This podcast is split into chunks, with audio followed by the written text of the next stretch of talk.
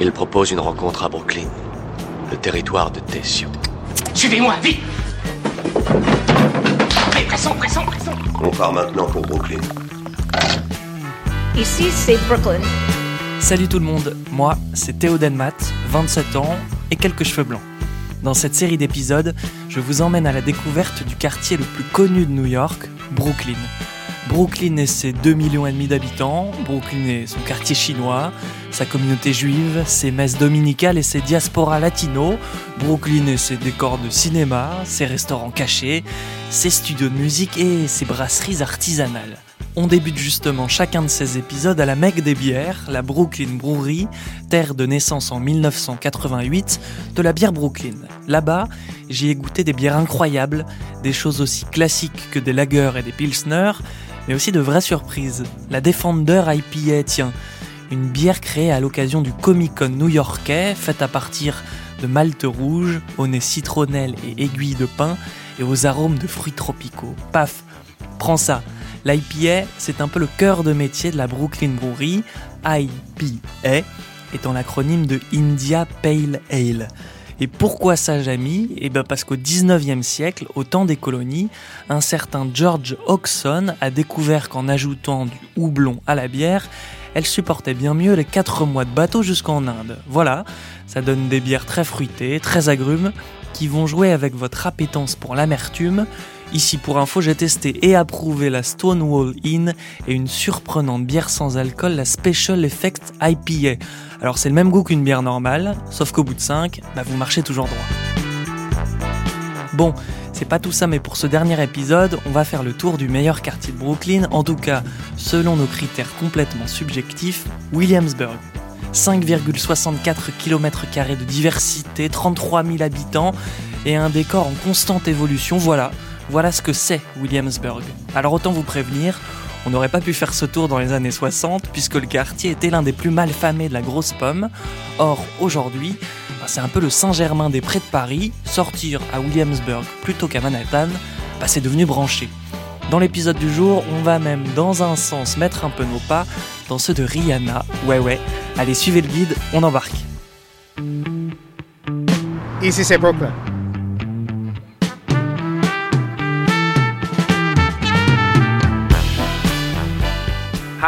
Salut, je suis Salmon Harvey et je suis serveur, guide de tour et ingénieur du son ici à la Brooklyn Brewery. Est-ce que t'as bien dormi? For the most part. Oui, dans l'ensemble. For you, uh, Salmo. Alors pour toi, Salmo, quel est le meilleur quartier ici à Brooklyn? Oh, it's gotta be. Oh, c'est sans aucun doute Williamsburg haut la main. Can you explain to Et pourquoi ça? Oh, definitely. So, Williamsburg is great because just in this area, there are so many options of places. Williamsburg est super parce que euh, juste dans cette zone, il y a tellement de choix d'endroits où manger, où boire, ou simplement où sortir. C'est une zone qui vibre et il y a tellement de choses à y faire que c'est impossible de s'y ennuyer. Never be bored. honestly. How would you describe Comment tu décrirais les, les changements qui se sont opérés à Williamsburg à un petit français comme moi? So, I mean, a lot's changed there, especially in the past 10, 15 years. So, a couple years ago. Beaucoup de choses ont changé là-bas, surtout sur les 10-15 dernières années. About 94. Quand on a ouvert ici notre espace dégustation entre 94 et 96, c'était extrêmement industrialisé. Si vous arpentez les rues de Williamsburg maintenant, il n'y a rien d'autre que des coffee shops, des bars, des restaurants. Mais avant, c'était juste des entrepôts et personne ne voulait venir par ici. I think, en fait, je pense que Williamsburg représente parfaitement combien New York et Brooklyn ont évolué dans les 10 ou dans les 15 dernières années. Et surtout combien ça a été rapide en fait. Oh, yeah. Ah ouais, c'est sûr. Le quartier a beaucoup changé et pour le mieux, je pense. Honestly. Aujourd'hui, c'est vraiment un endroit cool à visiter et où traîner avec des amis. Ouais, euh, alors ça je confirme. Bon, autre sujet, mais j'ai un petit peu faim. Est-ce que tu saurais me recommander un endroit où déjeuner? Oh, Ah, bien sûr, je te recommanderais d'aller chez Roberta's. Is, uh, C'est une jolie petite pizzeria, mais ils ont des cocktails incroyables là-bas à boire en été. Ils ont du rosé glacé, il, y a... il y flotte vraiment une super atmosphère. It's a really, really nice atmosphere to be in. Ok, let's go, I will try. Ok, bah je vais essayer.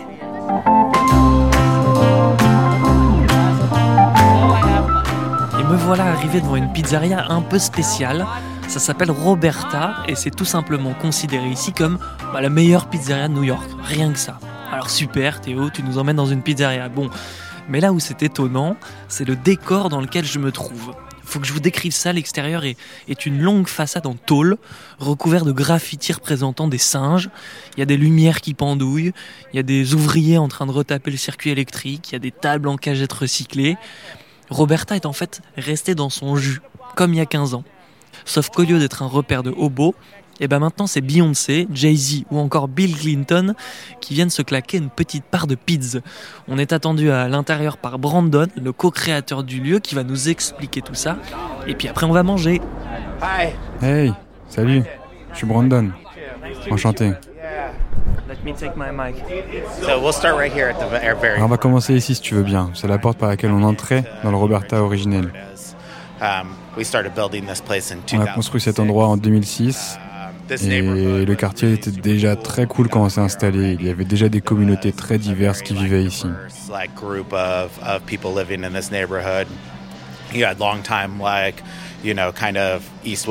Il y a longtemps, il y avait des vieux mecs de Bushwick qui étaient de l'est de Williamsburg, qui vivaient ici, mais aussi ce rassemblement de jeunes artistes qui commençaient à s'installer dans le quartier parce qu'il devenait trop cher de vivre dans East Village. Les gens s'installaient par ici et c'était très cool. Il y a 15 ans, c'était vraiment l'endroit à la mode pour les artistes, les créatifs, mais aussi les musiciens. Ouais, c'était assurément le début d'un grand quelque chose. Yeah, and, and you could feel it. There wasn't there wasn't a lot um, in the neighborhood. Oui, c'est sûr, et vous pouviez le sentir. Il n'y avait pas grand-chose dans le quartier, en tout cas en matière d'endroits où manger et boire. C'était vraiment vide, il n'y avait pas grand-chose. Donc quand on a ouvert, on était une espèce d'oasis à cingler, entre les gens qui étaient dans le quartier depuis longtemps, les artistes et les cinglés, le mélange dans une seule et même pièce était vraiment incroyable. Ça a vraiment mis les bases de ce qu'allait devenir Roberta's plus tard. Alors pour décrire un peu, on est ici dans un endroit qui est assez sombre. Il y a des grandes tables où vous pouvez vous asseoir à, 6-8 personnes ou peut-être même plus. Pourquoi avoir choisi de ne pas faire des tables de 2 ou de 4 So that was like really this kind of communal thing. We, you know, c'était toujours dans cet esprit communautaire. Tu sais, ce que l'on voulait devenir, c'est un endroit où l'on pouvait rassembler le quartier. Alors au lieu de séparer les gens en tables individuelles, on voulait vraiment qu'ils s'assoient tous ensemble. On a des très longues tables, un peu dans le style brasserie où on peut asseoir deux groupes l'un en face de l'autre you know, a bunch of two tops next to each other of different groups. And as time started going on, you started noticing the kind of diversity of the crowd. It's like Et le temps passant, on a vraiment remarqué la diversité de la foule. Tu peux avoir des jeunes en train de simplement manger une pizza et boire une bière, juste à côté de types en costume devant une entrecôte à partager une bouteille de vin à 120 dollars. Mais ils sont assis juste à côté, ce qui n'est pas rare dans un bar. Mais à l'époque, c'était vraiment inédit pour ce genre d'établissement. Tu vois, c'est une nouvelle approche vers une expérience haut de gamme de la restauration.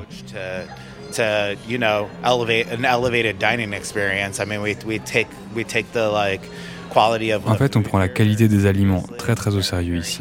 C'est de la haute qualité. Tu sais, peut-être qu'on a un autre restaurant de l'autre côté du jardin qui a deux étoiles Michelin.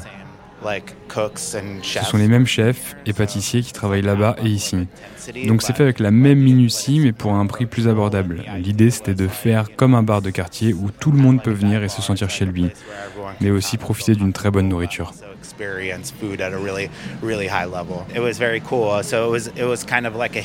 C'était vraiment cool, ça a tout de suite marché ici.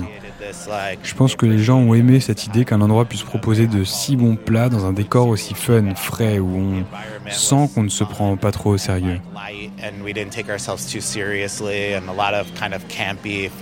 Ici, c'est un mélange de kitsch et de marrant, de fun. C'est un vrai bric-à-brac. Si tu regardes bien, tu peux avoir de drôles de trucs sur les étagères. Oui, oui, j'ai vu une, j'ai aperçu une chauve-souris là-bas dans le jardin. Ouais, fais attention aux chauves-souris, mec, elles prennent vie la nuit. On peut voir que c'est tout bricolé, quoi. Well, everything was like reclaimed and and Oui, ici, tout est issu du recyclage. Tu sais, on avait peu d'argent, on avait un petit budget en construisant cet endroit, donc tout ce qui est ici a été trouvé quelque part. Tu vois les murs en briques? On les a récupérés sur les décombres d'un bâtiment qui a été détruit en bas de la rue. En fait, on a volé les briques sur le chantier. Le bois a été récupéré aussi. Pas mal de tables sont de vieilles portes de granges qu'on a transformées, tu vois. C'est ce genre d'ambiance. Ok, on continue, on marche. Là, on rentre dans une autre partie du restaurant. On se déplace dans le jardin. Je peux vous décrire ça, il y a encore des tables en bois, c'est un vrai bric-à-brac, là on passe devant les, chauves-souris dont je parlais, il y a des masques mexicains, il y a des, chaises en plastique, il y a des, même des petites, euh, des petites statues thaïlandaises un peu en forme de dragon, il y a des, il y a des, il y a des arbres euh, japonais, c'est un vrai, vrai, vrai bazar. Oui, tout a été fait au coup par coup, si tu veux. Ici, on a un vrai sens du do-it-yourself. Là-bas, sur le toit du conteneur, on faisait pousser quelques légumes et aussi des herbes. Ok, là on descend des petits escaliers, il m'ouvre la porte et puis on rentre dans les cuisines, il me semble. So, this is how is the are you picking up a lot of? No, it's okay. This one, yes. Emily is our pastry chef, so she's like doing all the dessert stuff. Emily est notre chef pâtissière, elle fait tous les desserts ici. Specialty here as a dessert? Et alors, c'est quoi sa spécialité ici Emily, what's your specialty? Emily, c'est quoi ta spécialité Là, tout de suite, je suis en train de faire de la mousse au mascarpone pour le tiramisu. Alors, qu'est-ce que vous me conseillez de prendre ici en dessert Disons le tiramisu. C'est notre dessert le plus populaire. Allez, on traverse les cuisines. Ah oui, on passe à côté de pizza surgelée. Il doit y avoir 20 personnes qui bossent ici. Des gens qui, qui découpent de la mâche des gens qui, travaillent, il y a de la farine un peu partout. Ces mecs-là sont les maîtres de la pâte. C'est eux qui font toute la pâte de toutes les pizzas, juste là. Ce sont les maîtres. Ces gars sont tout en haut de la chaîne alimentaire. Hi guys.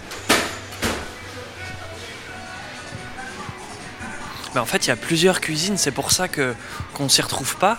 C'est qu'il y a des cuisines un peu partout et chacune a leur spécialité. Là, on passe derrière le comptoir et on est juste à côté du four.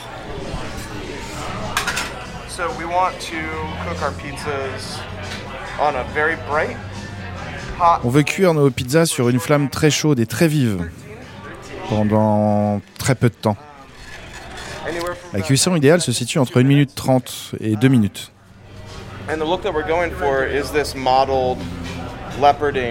Et on, veut que la pizza ait ces espèces de cloques noires, sombres, mais aussi des plus claires.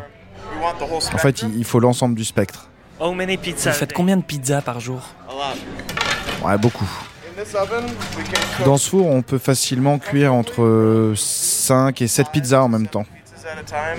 Celui de l'autre côté, là-bas, c'est pour les livraisons. On peut en faire un peu plus. Et vous aimez ça Est-ce que j'aime ça bah, Ouais. C'est mon métier pour le meilleur et pour le pire. Je peux vous dire que leur plan de travail, il brille plus que ma salle de bain. C'est marrant, il est obligé de remettre du bois dans son four. On est vraiment, on travaille à l'ancienne ici. Hein. Et hop, il met la pizza dedans. Bon, je suis attablé, j'ai commandé et j'ai pris une Famous Original qui est donc basse tomate, mozzarella, parmesan, du cacio cavallo qui est un fromage italien, origan et un peu de chili. On va voir ce que ça donne.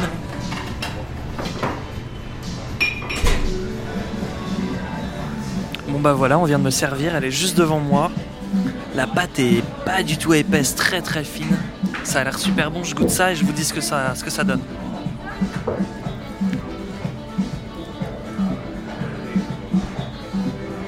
Le fromage dégouline dessus. Je vous raconte pas la finesse de la pâte.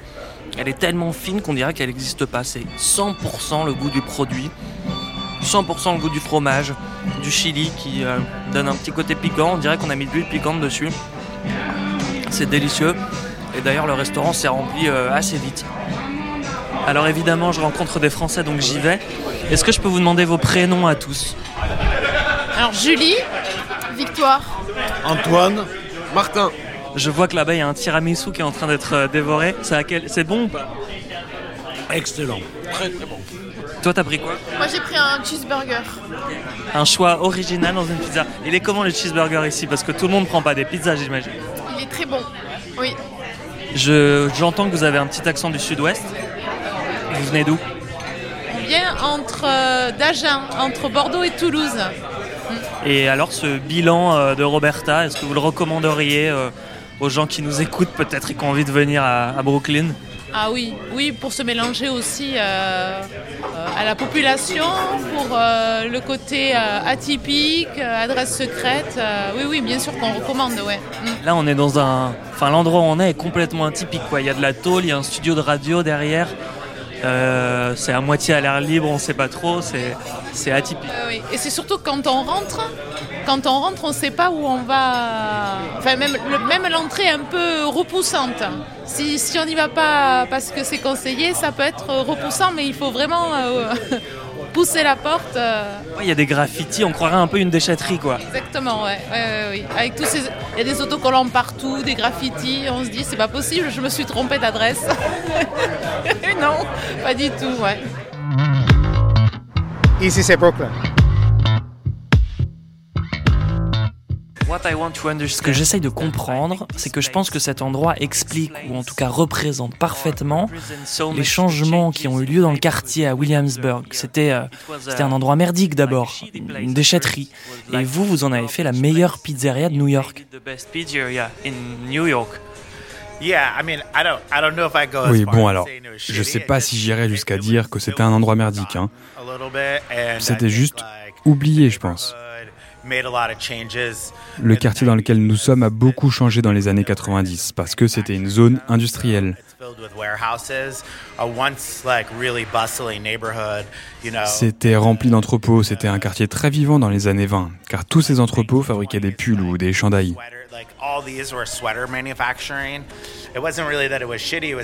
C'est pas tant que c'était merdique, hein, c'était magnifique, mais c'était oublié. Je pense qu'il y a des gens incroyables qui vivent ici depuis longtemps, mais quand on est arrivé, c'était carrément sauvage. C'était un quartier sombre. Les gens y abandonnaient des voitures volées, leur mettaient le feu. Il y avait une meute de chiens sauvages qui traînaient dans le coin. Plus que tout, c'était sauvage et on a vu de la beauté là-dedans. On a trouvé que c'était un quartier cool, qui avait simplement besoin d'un endroit pour accueillir les gens. Le temps passant, une communauté d'artistes fortunés s'est installée. C'est devenu très diversifié, super cool. Et je pense que maintenant, 15 ans plus tard, Bushwick est devenu une vraie extension de Williamsburg. Et c'est même devenu probablement trop cher pour les jeunes artistes qui doivent pousser un peu plus loin. En fait, c'est comme une petite nation séculaire découverte par quelques pionniers, puis tu as des gens qui viennent, ça devient cool, et une fois que c'est cool, les prix augmentent, les loyers aussi, et la démographie change. Je pense que ça n'a vraiment rien de nouveau à New York. C'est ce qui se passe depuis la nuit des temps. Comme dans beaucoup d'autres endroits. Soho est passé par là, East Village est passé par là. Pas mal de quartiers ont suivi le même parcours, deviennent à la mode, puis ne le sont plus, et je pense qu'on n'est probablement même pas à l'apogée du développement de ce quartier. Si tu m'avais dit il y a 15 ans qu'il y aurait un studio Netflix en bas de la rue, je t'aurais probablement traité de fou, mais c'est un peu ce qui arrive souvent à New York. Les choses ont des jambes, et parfois elles se lèvent, et puis se mettent à courir.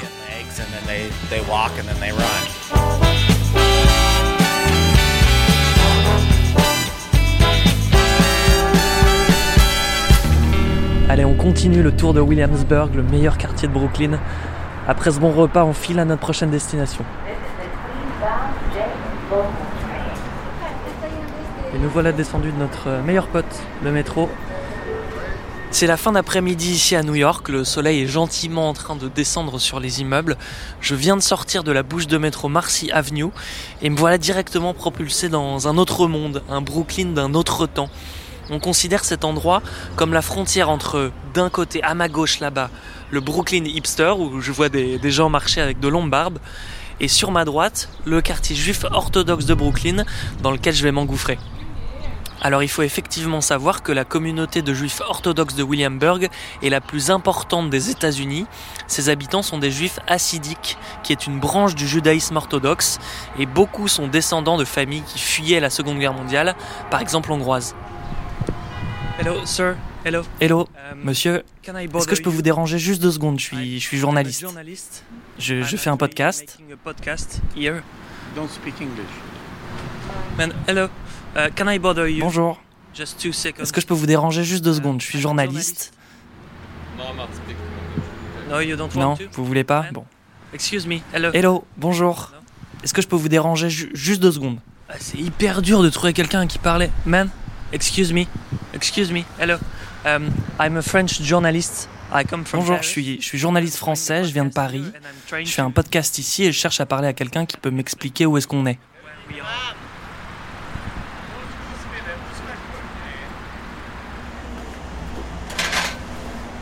Mais c'est pas possible. Là, je viens de parler à un, je viens de parler à un monsieur et il vient de partir pendant que je lui parlais. Et il m'a fait un signe du doigt, genre attends une seconde et il est parti, il est en train de marcher là. Hello. Hi, my name is Fishy. Bonjour, je m'appelle Fishy. And I'm a boy from 16 years.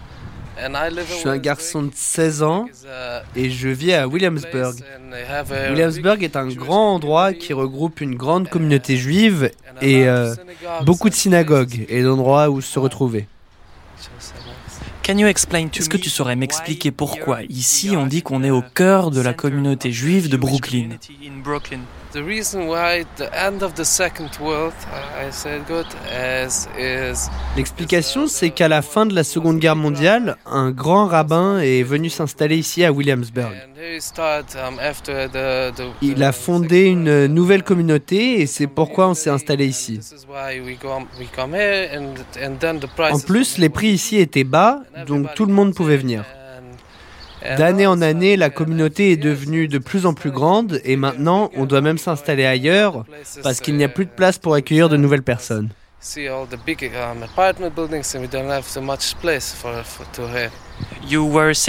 Alors tu me disais tout à l'heure que ton anglais n'était pas très bon. Je suis pas d'accord, ton anglais est très très bon. Mais tu me disais surtout que c'est parce que ici vous ne parlez pas anglais. Oui, l'anglais est ma deuxième langue. Ma langue maternelle, c'est le yiddish. So when you... Donc quand tu parles à d'autres personnes ici, c'est c'est uniquement en yiddish. Oh, Yiddish, yeah. Tout en yiddish, oui. Tous les juifs le parlent. Um, could you could you tell me something in Yiddish? Maybe. Tu pourrais me dire euh, quelque chose en yiddish, par exemple ton nom, ton âge et ce que tu fais dans la vie. Ok, je m'appelle Fishy. Um. Ah non, pardon. En ik woon in Williamsburg, ik smaak is goed. En ik ben nog 16 jaar oud. En, ik, en jetzt lerne ich noch in Yeshiva. That means I, I in school, in college. En, en jetzt habe ich übrige Zeit. Um, arbeite ich ein bisschen, ich tue ein bisschen construction. That means that I do a little bit construction. I build sheet track. Uh, and I plaster and paint and lecture, whatever I can do. And Est-ce que tu peux me décrire comment tu es habillé? Parce que tu as une tenue très particulière. Je m'y connais très peu en culture juive et j'aimerais que tu m'expliques un peu comment ça marche. Yeah, so that's kind of uh, it looks like a big coat. It's a black coat, and then we have uh, like a big hat. Oui, alors ça, ça ressemble à un grand manteau noir. J'ai un grand chapeau noir. Les jours de Shabbat, tu vois ce que c'est? Yeah, it's on Saturday. Oui, c'est c'est le samedi, c'était hier. Uh, like feather hat. Eh bien, on porte le Streimel, un grand chapeau en feutre. C'est religieux et ça doit aller avec la barbe et cette coiffure. You have to go with the beard and, and this kind of hair. And, and this is the reason why you Il n'y a pas de raison particulière, c'est simplement ce qui est marqué dans la Bible. What are your dreams? Est-ce que tu as des rêves? Right, my dreams. Um, Mes dreams rêves sont d'accomplir uh, toutes les grandes choses que la Bible me dit de faire. Voilà tout. Bah, J'espère que tu y arriveras. Ok, bah écoutez, on va essayer de rentrer dans une synagogue. Là, il y a un grand bâtiment au, au mur rouge en pierre. Je sais pas si on peut rentrer comme ça, mais on va essayer. Excusez-moi, on, est où ici là? Sénégal. Et est-ce que je peux rentrer sans porter quelque chose sur la tête? Oh. Bon, bah je suis pas vraiment le bienvenu par ici. Je peux pas rentrer si j'ai pas euh, de kippa sur la tête. Et les gens veulent pas trop me parler, à vrai dire. Je vous cache pas que c'est un peu compliqué d'engager la conversation. Hein. On me regarde vraiment comme si j'étais un étranger, et d'ailleurs je le suis.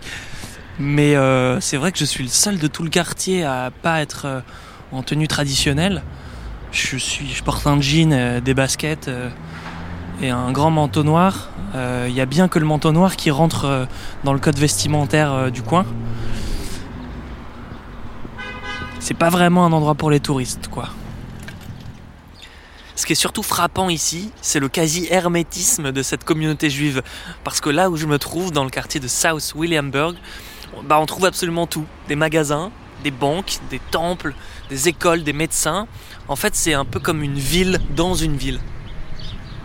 Alors je viens de rencontrer quelqu'un qui est habillé comme moi, qui est pas du tout de la communauté juive, et qui, euh, qui passait dans la rue.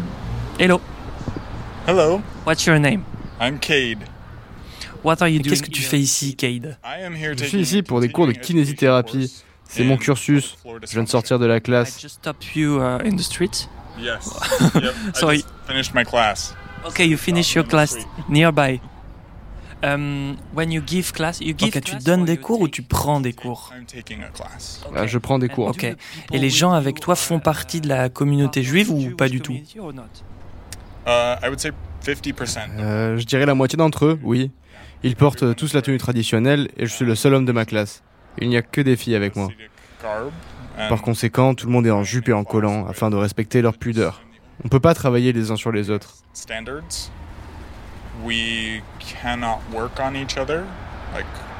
En tant que kiné, je dois utiliser mes mains pour faire mes traitements. Et je serai capable de traiter un homme de la communauté juive, mais pas une femme. Parce que nous ne sommes pas mariés.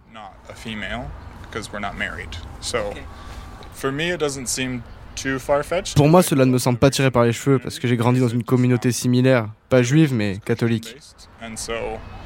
Donc, plus que tout, je respecte les règles et je les honorerai parce que ton système de valeurs est aussi important que le mien. Qui plus est si tu es mon patient.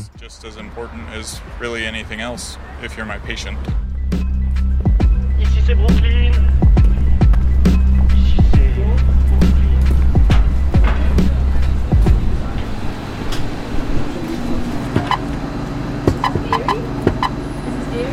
Yeah.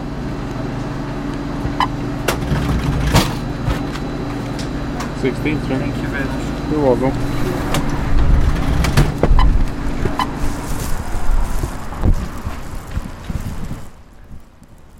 Bon je... bon, je viens de m'acheter une pâtisserie au fromage, paraît-il. Alors, il y a du sucre et du chocolat aussi, donc euh, je sais pas trop quel goût ça va avoir. On va goûter. Hum, non, c'est super bon fromage, on dirait plus de la crème pâtissière que du fromage.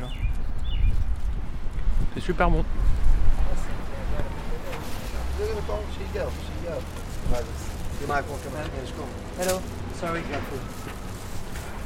Non, non, c'est un micro, je suis journaliste. Ne vous inquiétez pas.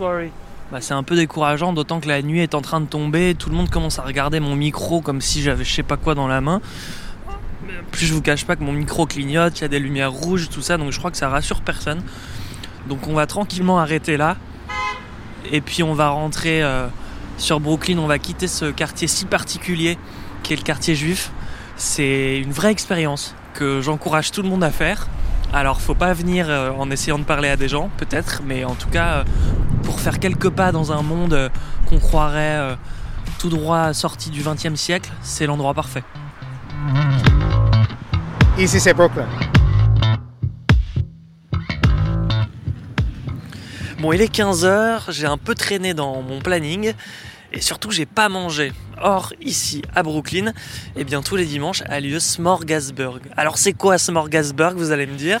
Eh bien, c'est comme un immense marché en plein Williamsburg, dans un parc encore plus immense, où plus de 200 stands de nourriture sortent de terre chaque week-end. Ici, on peut manger dans n'importe quel pays, à n'importe quel prix, et surtout à presque n'importe quelle heure. Les gens du coin appellent ça le Woodstock de la bouffe. Donc, on va aller vérifier s'il y a des groupes sympas au menu.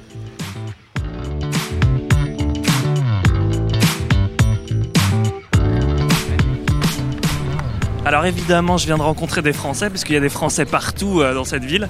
Comment vous appelez, vous tous? Elliot. Thibaut. Margot. Laure. Laure qui est en train de manger. Qu'est-ce que tu manges, Laure? Bah oui, je vais vers toi. Raconte un peu ce qu'il y a là-dedans. On a de la saucisse avec du cheese euh, bien frit. Voilà. Ouais. Est-ce que c'est bon? C'est excellent. Je n'ai pas encore mangé, je sais pas du tout où aller, il y a trop de choix. Vous me recommandez quoi? Vous avez mangé où? Pas mal là. Qu'est-ce qu'on a mangé On a juste commencé par des, des dumplings là-bas, des baoban qui étaient très bons. Oui, les bao, on- il y a une queue dingue au bao, ils ont l'air hyper bons. Ouais, hyper bons. C'était vraiment très bien. On a commencé par ça. Euh, après, on a des copains qui ont mangé au stand vegan, juste là-bas qui s'appelle. euh, Pretty decent vegan food. Exactement. Et euh, ils ont mangé des, des crab rolls qui apparemment étaient super bons. Donc eux recommandent.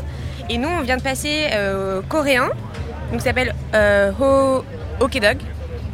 Et donc c'est des saucisses avec de la mozza et c'est frit. Ça a l'air extrêmement lourd, mais en fait c'est pas si lourd et c'est surtout très très bon.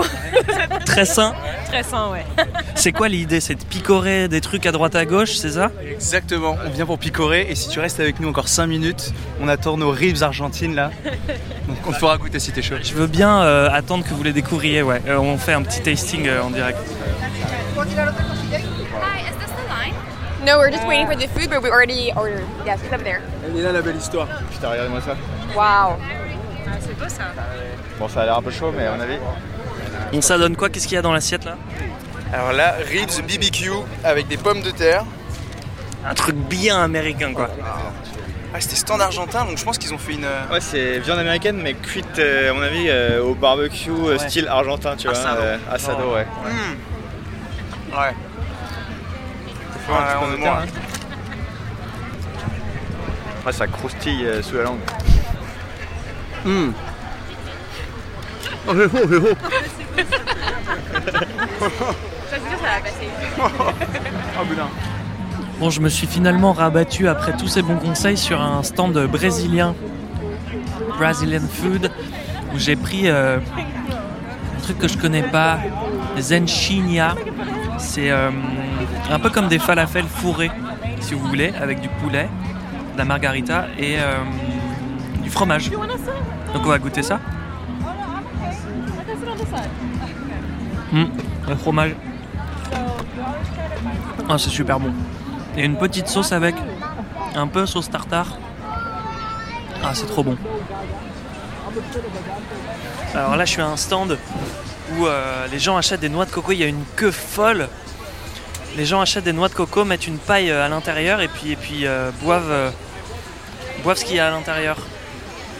Ah, je peux vous dire que je me reçois des bouts de noix de coco découpés par, euh, par le vendeur là. Il a un grand, grand, il a une grande machette dans la main droite et il découpe ça à une vitesse effrayante. Ça vole partout. euh, Il y a de l'eau, il y a du, il y a des bouts de noix de coco qui volent. C'est un vrai spectacle. Yeah, we chop the coconut. Ouais, on coupe la noix de coco pour récupérer l'eau. Bah allez-y. Il y a une file d'attente là. Yeah, there's a big line. Dis-leur. Oui, il y, y a une longue file. Il y a beaucoup de gens qui attendent pour avoir leur, euh, leur noix de coco coupée. So, alors c'est ça l'intérieur de la noix de coco. Oui, c'est l'intérieur de la noix de coco avant que ça ne durcisse. Ça ressemble un peu à de la gelée. Quand la noix de coco vieillit, cette chair blanche et épaisse se solidifie. Ok, donc vous achetez la noix de coco, vous buvez l'intérieur, puis vous l'ouvrez et mangez l'intérieur. C'est bon? Je, je vais en prendre une, je pense. C'est délicieux. Fais attention de bien demander une qui a de la gelée. C'est 10 dollars. Comment vous dites en français 10 Oui, 10 in French, 10. yeah. 10, 10. C'est- oui. Alors là, il prend des noix de coco euh, vertes, il leur découpe la tête quasiment pour faire un petit trou euh, juste au bout et, et y glisser une paille. ce qui laisse euh, bah, tout le loisir de boire ce qu'il y a à l'intérieur. Bah, c'est hyper bon, j'en ai jamais acheté en magasin donc euh, je saurais pas trop dire la différence, mais en tout cas c'est hyper bon. Je m'appelle Emily et ça c'est Wagwan. Wagwan. On tient ce stand mon mari et moi. On cuisine des tacos jamaïcains inspirés par des plats jamaïcains traditionnels que l'on adapte à la forme du tacos. Oui, voilà à quoi ressemble notre journée. Le samedi, on prépare tout, le dimanche matin aussi. Et une fois que l'on est sur site, pour le dire simplement, on mitraille. Smorgasburg commence à 11h et à partir de là, on presse des tortillas et on fait des tacos jusqu'à 18h.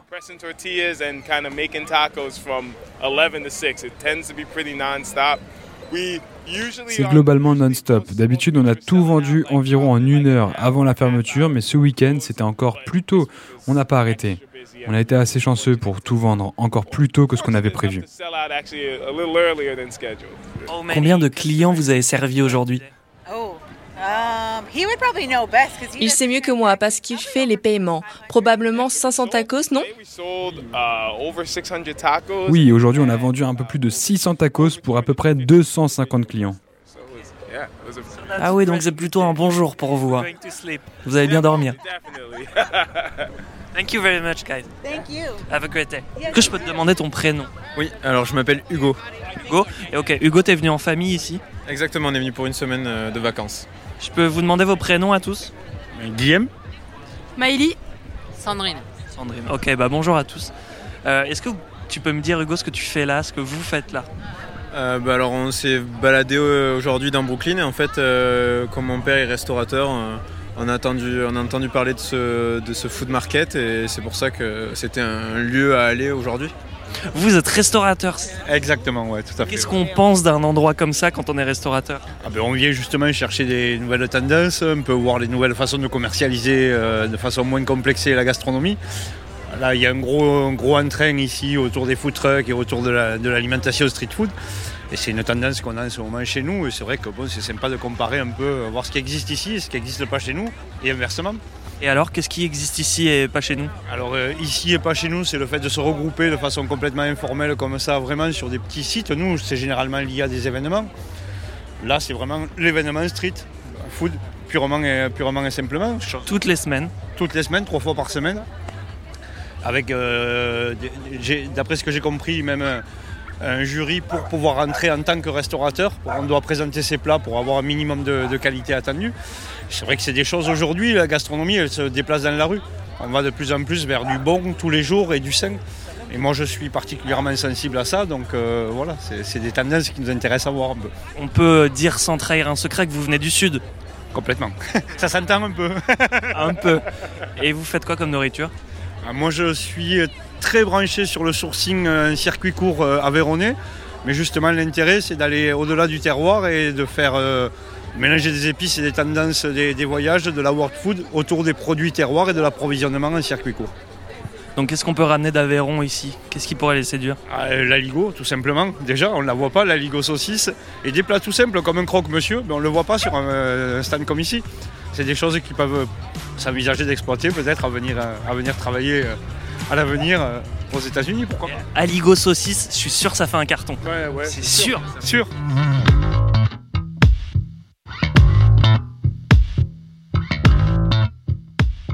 Bon, sur cette Aligo saucisse, on va doucement quitter Smorgasburg. C'est vraiment super. En plus, vous pouvez aller vous balader après dans le magnifique jardin botanique de Prospect Park. Et si vous tombez à la bonne période, au début avril, vous pourrez même manger vos enchignats sous une forêt de cerisiers du Japon. Voilà, c'est dit. Le soleil tombe sur New York et nous, bah, on va faire tomber une petite bière. Vous en pensez quoi? Allez, on file à la Brooklyn Brewery. Hey Salmo. Salut Salmo. Je suis content de te revoir. Comment s'est passée la journée? Ah, ça a été une longue journée, mais bon, je tiens le coup. Alors, tu avais totalement raison sur Roberta, c'était une expérience incroyable. Finalement, j'ai pris une Famous Original. Est-ce que tu l'as déjà testé Oh yeah, bien sûr. J'y suis allé un paquet de fois, donc euh, j'ai mangé pas mal de leur pizza, pour être honnête. Trop pour en être fier. What um, is your favorite beer to go along with the pizza? Quelle serait ta bière favorite pour accompagner une pizza?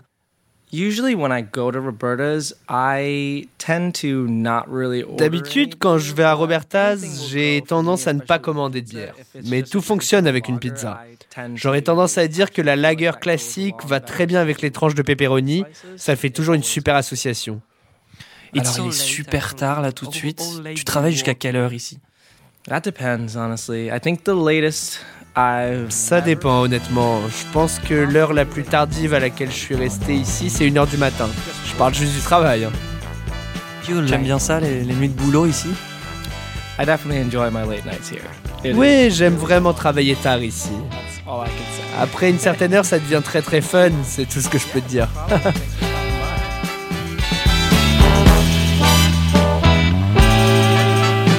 pudeur, chers auditeurs, on va couper là les micros. Ce qui se passe à Brooklyn restera à Brooklyn.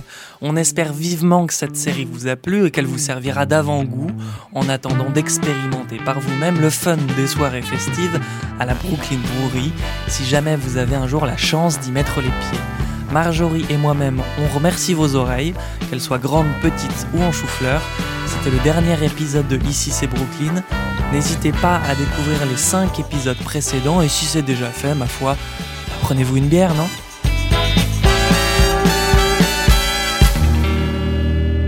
This is Brooklyn.